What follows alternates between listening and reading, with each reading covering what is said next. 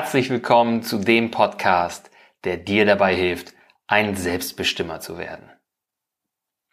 Ich bin Martin Stemmeisen und als Selbstbestimmer Coach unterstütze ich dich dabei, deine Potenzialperlen zu finden.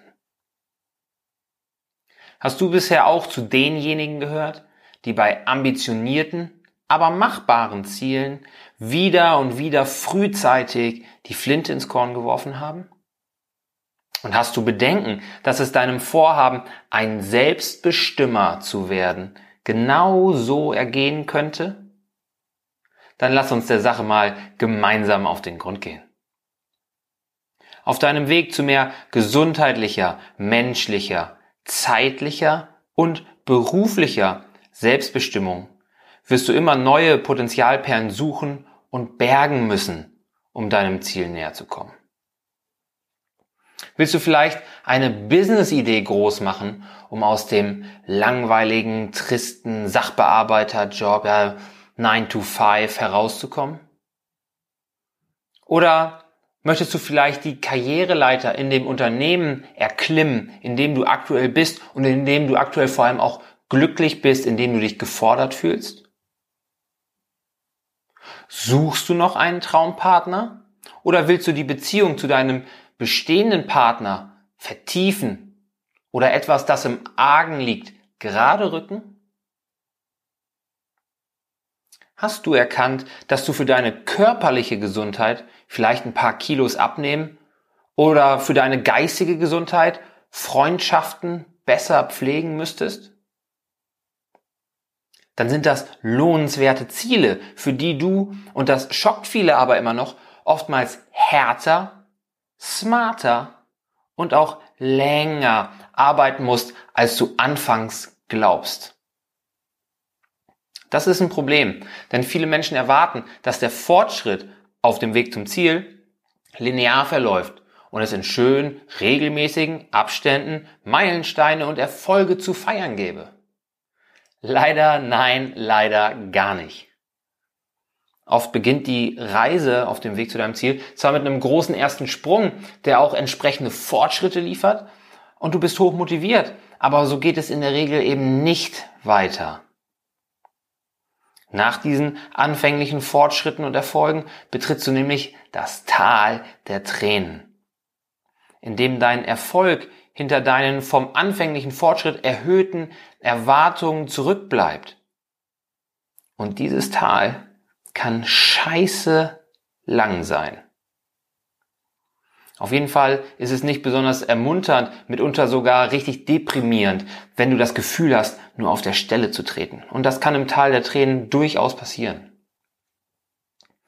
Trotzdem erreichst du irgendwann einen Punkt, an dem es oft steil bergauf geht und an dem die Erfolge all die Rückschläge, Zweifel und blank liegende Nerven wettmachen. Sofern du vorher natürlich nicht aufgegeben hast. Ja, das ist natürlich die Voraussetzung dafür, dass du irgendwann am anderen Ende des Tals ankommst. So war es auch, als ich zum Beispiel damals angefangen habe, nebenberuflich Trainings- und Ernährungscoachings anzubieten. Ein einzelner Facebook-Post hatte direkt fünf Anfragen aus meinem Freundes- und Bekanntenkreis generiert und mir zwei zahlende Kunden beschert. Fünf Anfragen, zwei zahlende Kunden das war ja so einfach. Ich dachte mir, wenn ein einzelner Post schon so viel Wirbel verursacht, dann bin ich Ende der Woche wohl bis über beide Ohren ausgebucht. Aber so war es natürlich nicht. Die zwei Kunden hatten einfach zufällig zur richtigen Zeit das richtige Problem für die Lösung, die ich zu dem Zeitpunkt angeboten habe. Und ganz, ganz wichtig, vor allem auch genug Vertrauen in meine Problemlöser-Qualitäten, weil sie wussten, dass ich mich in den letzten Jahren selbst ganz schön gemausert und vom Müllschlucker zum stahlbiegenden Ernährungscoach entwickelt hatte. Das war aber natürlich nur deshalb der Fall, weil sie eben Facebook-Freunde waren und mich deshalb persönlich kannten und eine ganz andere Vertrauensbasis hatten als vollkommen fremde Leute. Nach diesen anfänglichen, einfachen Erfolgen, die oft auch als die low-hanging fruits, also die niedrig hängenden Früchte bezeichnet werden, weil sie eben so leicht zu erreichen sind, ging es dann nur noch schleppend voran. Vielleicht hier mal ein Ernährungsvortrag von Mitgliedern eines Sportvereins, da mal ein Auftritt in einer Schule oder eine Trainingseinheit für eine Mannschaft, aber praktisch neu Kundenakquise, praktisch null Neukundenakquise für die 1 zu 1 Coachings. Na, das war das, wie die nächsten Monate aussahen. Rückblickend war ich also mittendrin im Tal der Tränen und ich dachte auch mehr als nur einmal daran, mein Konzept komplett umzuwerfen oder doch direkt ganz aufzuhören. Aber dann wurde mir klar, dass ich mich nach den nächsthöheren Früchten strecken müsste, jetzt wo die low-hanging fruits ja bereits gepflückt waren. Und um diese nächsthöheren Früchte zu erreichen, musste ich persönlich und fachlich wachsen. Deshalb konzentrierte ich mich einerseits darauf, noch mehr zu lernen und zu testen, um meinen Kunden zu noch besseren und langanhaltenderen Ergebnissen verhelfen zu können. Und andererseits konzentrierte ich mich darauf, mehr Leute mit meiner Arbeit erreichen zu können. Denn natürlich geht es in erster Linie darum, den Kunden, und, und damals ging es bei mir darum, den Kunden gesünder, fitter und schlanker zu machen und dafür zu sorgen, dass diese Erfolge nicht vom Jojo-Effekt einkassiert werden. Aber das Problem der fehlenden Interessenten lag weniger an den fehlenden Ergebnissen meiner Kunden. Die haben tolle Fortschritte gemacht, die haben sich verändert, die konnten sich teilweise das erste Mal seit Jahren wieder selbst gern auf Fotos anschauen. Sondern es lag schlicht daran, dass außerhalb meiner Facebook-Freundesliste niemand von meiner Arbeit wusste, da hat keiner was mitbekommen. Und das war natürlich eine große Herausforderung. Ja, um die nächsthöheren Früchte erreichen zu können, brauchte ich die guten Ergebnisse der Kunden und eben mehr Sichtbarkeit. Die Leute mussten einfach mitbekommen, was für eine gute Arbeit ich da leiste. Und das zu ändern war ein harter und langer Prozess, in dem ich unter anderem über mich lernte, welche Arten von Coaching und Marketing am besten zu meinem Typ und zu meinen Fähigkeiten passen. Ab dann galt es nämlich, diese Fähigkeiten und Erkenntnisse noch besser zu nutzen, um nicht nur erfolgreich zu sein, sondern auch langfristig Spaß an der Arbeit zu haben. Wenn man die ganze Zeit Marketing macht oder sich auf ein Coaching-Modell konzentriert, das gar nicht zu der eigenen Persönlichkeit passt, dann wird das früher oder später zum Problem. Und ich bin froh, dass ich herausgefunden habe, was eben gut zu mir passt, damit ich dann eben auch richtig durchstarten konnte. Also habe ich auch Gas gegeben, aber lange Zeit passierte erstmal nichts, bis ich mein erster Podcast etabliert hatte und mir plötzlich immer mehr Anfragen und immer mehr Neukunden bescherte, die sich von meiner Arbeit, den Ergebnissen meiner Kunden und letztendlich auch von meiner Art angesprochen fühlten. Weil das ist natürlich auch wichtig. Ne? Gerade im Coaching-Geschäft, da geht es auch darum, dass du denjenigen, dem du da dein Vertrauen schenkst, der, mit dem du zusammenarbeiten möchtest, auch magst. Den musst du sympathisch finden. Anders bekommt man zueinander gar, gar keinen Zugang. Und zu diesen Anfragen und Interessenten gehörten dann nicht mehr nur noch Einzelpersonen, die gesünder, fitter und schlanker werden wollten, sondern auch Unternehmen, die vielleicht mal frischen Wind in ihrem betrieblichen Gesundheitsmanagement haben und ihre Mitarbeiter zu mehr Verantwortung für die eigene Gesundheit motivieren wollten. Dann machen wir uns nichts vor. BGM ist häufig so ein bisschen angestaubt, da ist keiner so richtig scharf drauf. Aber auch nur, weil es alle ähnlich machen. Das heißt ja nicht, dass dieses Thema, das ein sehr interessantes ist, auch so staubtrocken sein muss. Naja, ab einem gewissen Zeitpunkt gab es dann bei mir sogar einen Aufnahmestopp für das 1 zu 1 Coaching, weil ich nicht genug Kapazitäten hatte, um gleichzeitig auch meine Beziehung und Gesundheit nicht wieder hinten anstellen zu müssen.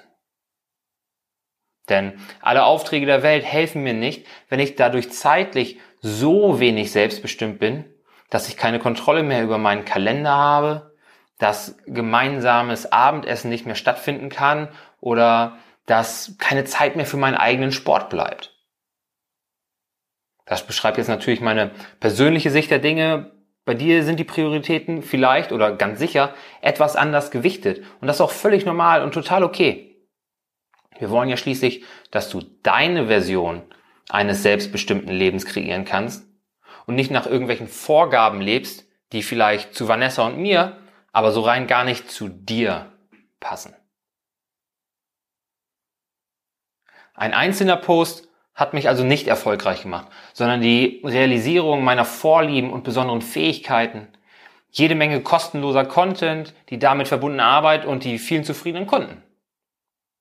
Aber vor allem auch die Tatsache, dass ich im Tal der Tränen nicht den Mut verloren habe. Und so ähnlich wird es auch bei dir sein oder sein müssen.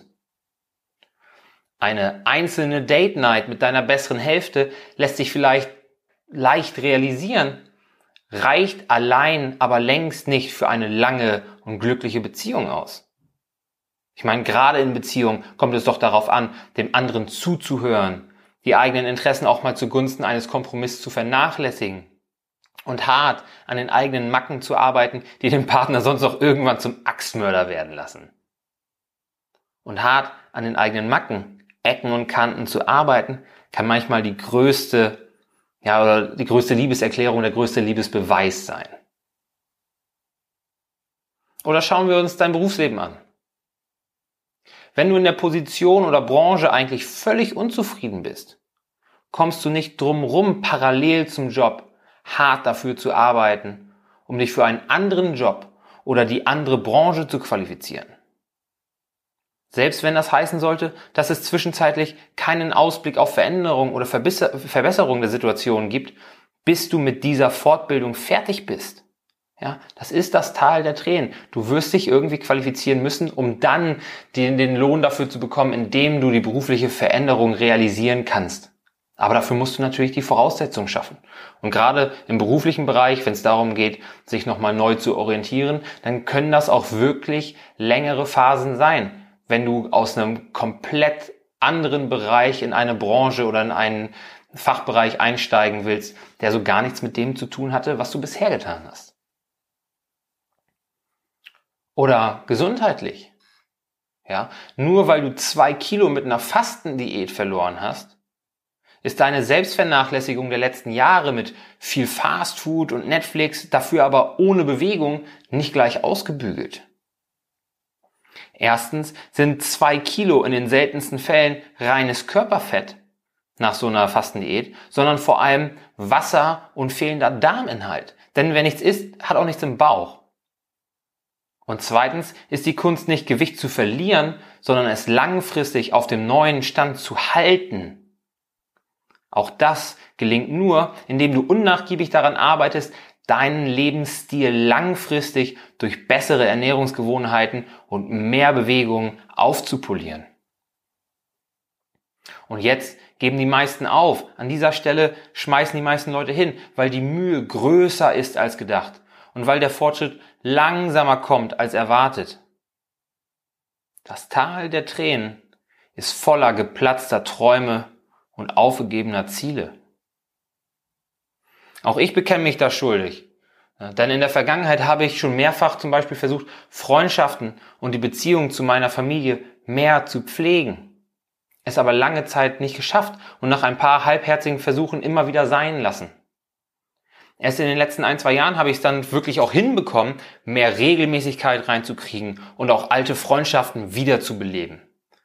Was mitunter viel Zeit und Mühe kostet. Gerade wenn der Kontakt eingeschlafen ist und auch gerade vor allem dann, wenn das Einschlafen des Kontakts vielleicht auch die eigene Schuld war. Und ich bin mir sicher, dass auch du schon Ziele oder Projekte aufgegeben hast, weil es schwer wurde, weil es langsamer ging als erwartet, weil es vielleicht auch mal ein Stück zurückging. Steckst du vielleicht auch gerade auf dem Weg zu einer lohnenswerten Veränderung, mitten im Tal der Tränen und spielst mit dem Gedanken, den Scheiß einfach sein zu lassen, weil sich eh nichts ändert? Tu das nicht. Denn hier trennen sich die erfolgreichen Selbstbestimmer vom Rest. Wenn dein Atem lang genug ist, erreichst du die nächste Perle. Oder wenn du genug wächst, kommst du an die höheren Früchte dann wird sich all die Arbeit gelohnt haben und die Freude über den großen Erfolg wird die Niederlagen vergessen machen. Und das motiviert wiederum, auch mal Rückschläge zu verkraften und weiterzumachen. Wenn du also nicht weiter im Trüben fischen, sondern dein Ziel erreichen willst, dann abonniere jetzt unbedingt unseren Podcast. Nur so kannst du sicher sein, dass du mit jeder Folge weiter wächst. Also, geh durch das Tal der Tränen und sei dein Selbst best immer.